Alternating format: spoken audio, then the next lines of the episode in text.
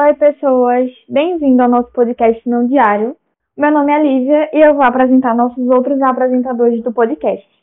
Lavínia. Oi. Juscelio. Oi. Murilo.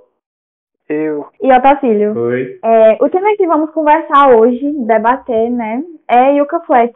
O mistério, né? Porque até onde a gente viu, basicamente é um mistério mesmo e a gente vai descobrir o porquê. Bem, gente, para iniciar nosso podcast, eu deixo aqui um questionamento. O que é Yuka Flat? Quando a gente pergunta para outras pessoas, elas dificilmente sabem o que é ou quem é Yuka Flat. Porque, ou seja, Yuka Flat é um mistério mesmo, mas a maioria nunca nem ouviu falar e é muito comum isso. Yuka Flat, eu vou explicar para vocês agora. É uma região de testes nucleares que fica em Nevada, nos Estados Unidos, a 65 quilômetros de Las Vegas. E em 1970, um dos testes de uma bomba tiveram complicações e Yucca Flat ficou conhecido como lugar onde aconteceu um dos maiores acidentes nucleares.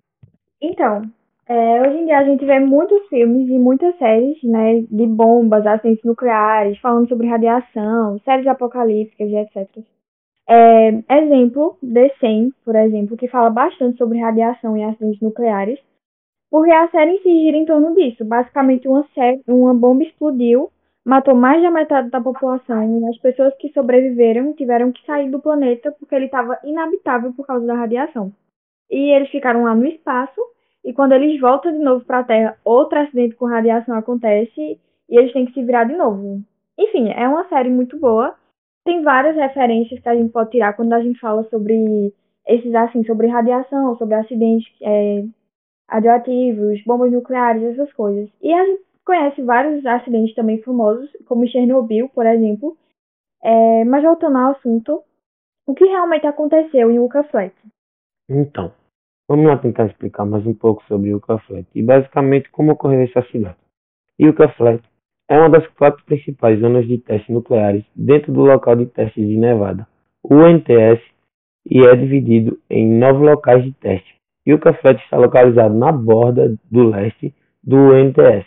E o Caflet foi o local de 739 testes nucleares e é considerado o lugar com mais explosões da face da Terra. Bom, em março de 2009, a revista Times notificou sobre o teste nuclear Beneberry, ocorrido em 1970. Olha, para vocês terem a noção de quanto Yucca Flat é misterioso, o acidente ocorreu em 1970. Obvi obviamente teve mortes, consequências etc. Mas só, só notificaram sobre tudo que aconteceu em 2009, ou seja, 39 anos depois. Então, nesse caso, a gente não sabe, não tem provas e muito menos relatos. Que eles notificaram o que aconteceu em Yucca Flat. Eles realmente abafaram o caso. Na década de 70, que foi quando ocorreu isso tudo. A única coisa que a gente sabe, a matéria que tem sobre isso, foi da revista Times, que divulgou em 2009.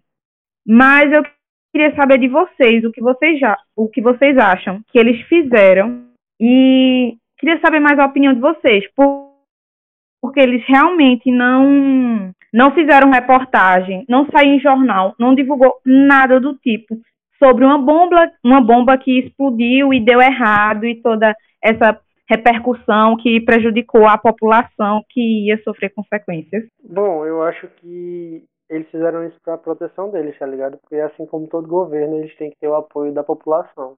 Senão não é um governo, tá ligado? Acaba virando uma ditadura. E com isso, se eles divulgassem tudo que aconteceu, muita gente seria responsabilizada por muitas coisas que aconteceram, principalmente quem era do governo. Então eles preferiram abafar justamente para não causar pânico, não causar alvoroço e ter a confiança do, da população, tá ligado? Tá tudo sob controle, sendo que não estava nada sob controle. É, eu também acho. Até porque se eles tivessem divulgado alguma coisa, não seria considerado um mistério, né? Como o Yuka foi até considerado. Então, com certeza eu já, isso. eu já acho que, tipo, a gente nunca quer ser mal falado, né? Tipo, acho que eles tentaram livrar a cara deles, tentando cobrir mesmo. Eles É. sobreviveram para falar. Mas voltando aqui ao acidente.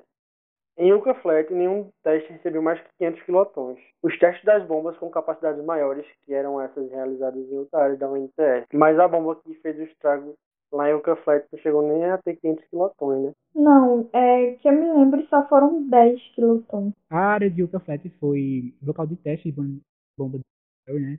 Falou. E esse teste foi feito em 18 de dezembro de 1970. Um tempo, né? O teste da bomba de Benberry teve 10 quilotons, como Lívia falou, e detonou a 900 pés abaixo da superfície. Mas a energia foi capaz de achar o solo fazendo os resíduos da bomba subindo para a atmosfera, né?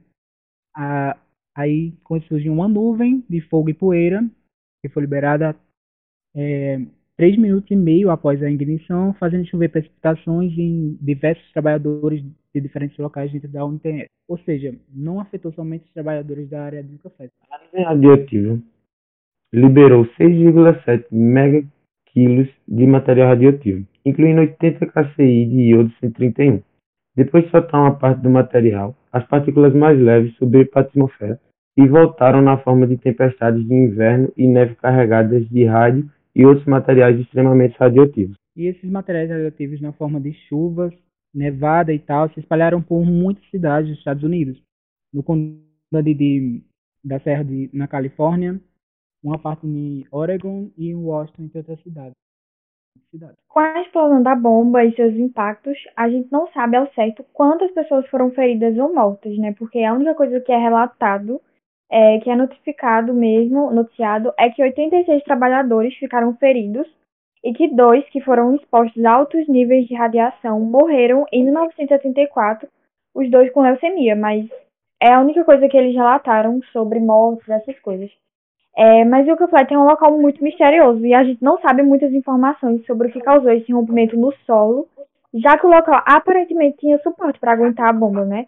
Não tem nenhum relato de pessoa da época, cientistas ou pessoas que trabalharam lá. Enfim, o Flat é um mistério. Exatamente. A sensação que passa é que até o governo não quis noticiar nada. Quis abafar, tipo bagulho de Área 751, de ET, essas coisas, eles fizeram com isso também. Sim. Tem até um filme, que o nome desse filme é The Best of Flats, A Besta de que foi considerado um dos piores filmes do cinema mundial, porque é muito ruim mesmo. Ele não tem contexto, não tem fala, não tem roteiro, tem pouco orçamento e é muito ruim. Mas tem até no YouTube, é um documentário, é muito ruim mesmo. Eu assisti algumas partes e é horrível de assistir. Mas fala basicamente sobre um cientista que ele tem uma fórmula lá secreta e ele entra em perseguição porque um cara também quer essa fórmula e ele acaba parando em um cafete no, no território lá de explosão. Aí explode uma bomba e ele é exposto à radiação. E vira tipo um monstro. É tipo um primeiro Hulk, sei lá. Mas foi muito ruim. É, mas uma coisa interessante que a gente vê com esse filme é que esse filme é de 1961, ou seja, é uns 20 e poucos anos antes do acidente de Yucca Flats. Aí a pessoa fica se perguntando, será mesmo que eles não relataram nada para o pessoal da época? Mas enfim, Atualmente, a região de Yucca Flats se encontra devastada e seu último teste foi em 1992. Então, galera, vocês acham mesmo que foi só um acidente ou foi algo pensado, alguma coisa do tipo? Eu não acho que foi algo pensado, eu acho que foi sim um acidente, mas não muda o fato de que foi descuido da equipe. Eu acho sim que o governo abafou para ficar com uma boa imagem para a sociedade, para eles meio que se saírem limpos como os bonzinhos nessas histórias.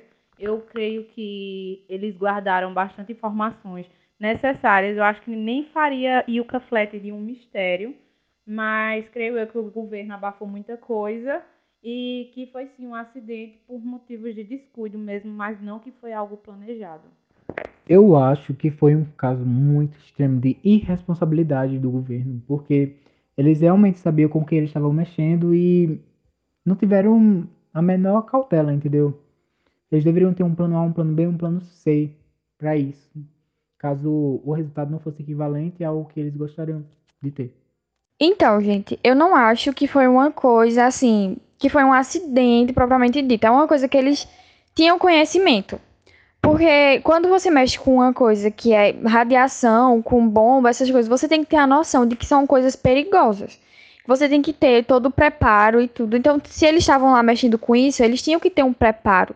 Tinha que ter, assim, todo um equipamento. E quando você mexe com coisa perigosa e você tem essa noção, você sabe que você não tem, não tem margem para erro. É porque acidente significa que você abriu alguma coisa que deu algo de errado. E quando você mexe com algo perigoso, na minha opinião, não tem margem para algo errado. Assim, eu acho que preparação eles tinham, mas a magnitude, a força da bomba foi mais do que eles esperavam e aconteceu o que aconteceu. E foi esse o nosso podcast sobre o Flat. Espero que vocês tenham gostado, saber mais sobre o assunto e é isso.